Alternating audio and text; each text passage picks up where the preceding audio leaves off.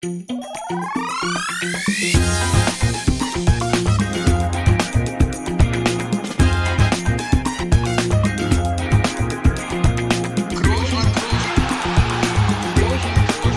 man nicht leicht heben, über den drüber, rüber, weg, rüber, weg. Einfach mal luppen.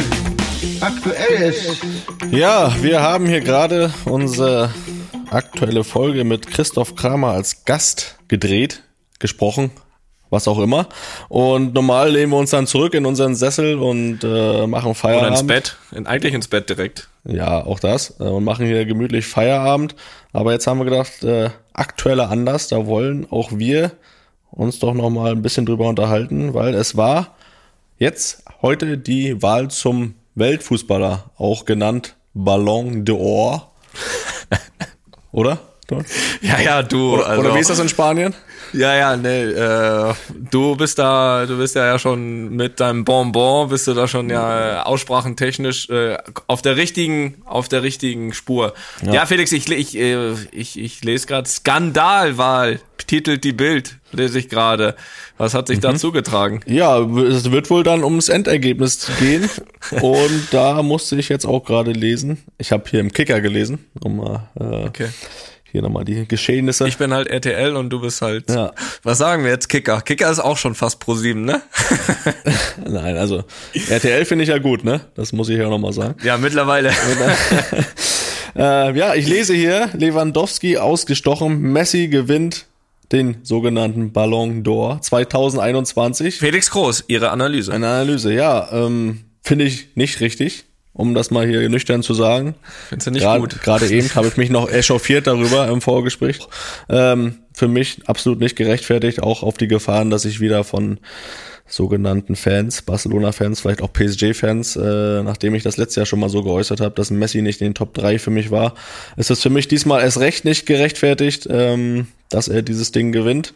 Denn meiner Meinung nach hätte es Robert Lewandowski sein müssen. Ja gut, was deiner Meinung, da kommen wir gleich nochmal zu. Ähm, ich muss ja erstmal sagen, Felix, und das habe ich ja zuletzt auch wieder kundgetan, dass ich natürlich von, das grundsätzlich, grundsätzlich, Felix, individuelle Auszeichnungen mich ja, ja so überhaupt nicht interessieren. Mich auch nicht, deswegen habe ich sie auch nie gewonnen. aber aber wenn es die dann schon gibt, ne, wenn es die dann schon gibt, dann sollten sie auch gerecht sein. Und äh, diesmal, ja, stehe ich da auch voll hinter dir. Es ist in meinen Augen absolut nicht nicht gerecht. Ähm, das das äh, kann man, glaube ich, auch einfach mal einfach mal so sagen, als jemand, der da auch ab und zu über über die Wiese läuft. Äh, es ist, glaube ich, ähm, es ist, glaube ich, steht in keinem Zweifel, dass dass Messi ähm, neben Ronaldo der Spieler, sage ich mal, dieser dieser Dekade äh, der, der, der, der letzten zehn, sogar vielleicht sogar 15 Jahre ist und äh, Qualitäten hat, die ja, die andere äh, nie haben werden. Und wie gesagt, da den, den Weltfußball der letzten fünf, 15 Jahre zusammen mit Cristiano absolut dominiert hat. Aber diesmal muss man tatsächlich sagen, dass da, dass da andere einfach, ähm, ja, davor stehen müssten. Weil wenn es diese Wahl schon gibt, dann müssen auch die aus dem letzten Jahr die, die absolut besten Einzelspieler, es geht ja um nichts anderes als Einzelspieler, ähm, dastehen und ja, da, da bin ich auch in dem Fall anderer Meinung, aber wer hier dann auch schon sagt, irgendwie äh, ist in seinen Augen nicht gerecht, der muss auch dann mal vielleicht äh, Butter bei der Fische, Felix. Aus deiner Sicht, deine Top 3 wäre gewesen? Ja, also ich sag mal, ich lese nochmal die Top 3, die es geworden ist vor. Also erster Messi, zweiter Lewandowski, dritter Jorginho von Chelsea. Jorginho. Ähm, Brasilianer, kein Franzose, da hast du ein paar Probleme mit jetzt, ne? Ja. Jorge, Jorge Rodrigo. ist ja, ist ja, ihr wisst ja, wen ich meine. Spieler von Chelsea, Italien, der wirklich, glaube ich, alle Titel gewonnen hat, die es zu gewinnen gab äh, in diesem Jahr. Ähm, außer Meisterschaft, glaube ich. Aber egal. Ähm, ja, meine Top 3. Eh, meine Nummer 1, habe ich ja eben schon gesagt, wäre Robert Lewandowski. Ähm, auf Platz 2 hätte ich Mohamed Salah gewählt, der hier nur Siebter geworden ist. Und dritter Karim Benzema, weil ich ja wirklich auch so gut wie jedes Spiel gesehen habe von euch und äh, da muss man schon sagen, dass er auch in Phasen, wo es bei euch in dem Jahr dann nicht so rund lief, immer derjenige war, der Topleistung gebracht hat und äh, auch viele Spiele für euch gewonnen und entschieden hat. Und deswegen wäre er auf Nummer drei für mich. Ähm, was ich dazu sagen will, es gab heute auch über den Tag verteilt eine Liste von den 30 besten Spielern, ja, wo dann auch die einzelnen Spieler 28, 26 äh, gewählt wurden und sagen, was ist das für ein Quatsch? Wer jetzt hier, wer entscheidet das, wer jetzt 26. oder 27. wird bei so einer Weltfußballer war? Das, das braucht ja erst recht kein Mensch. Ja, das stimmt. Das stimmt. Ich weiß auch nicht, wie sehr sich da dann noch drüber gefreut wurde.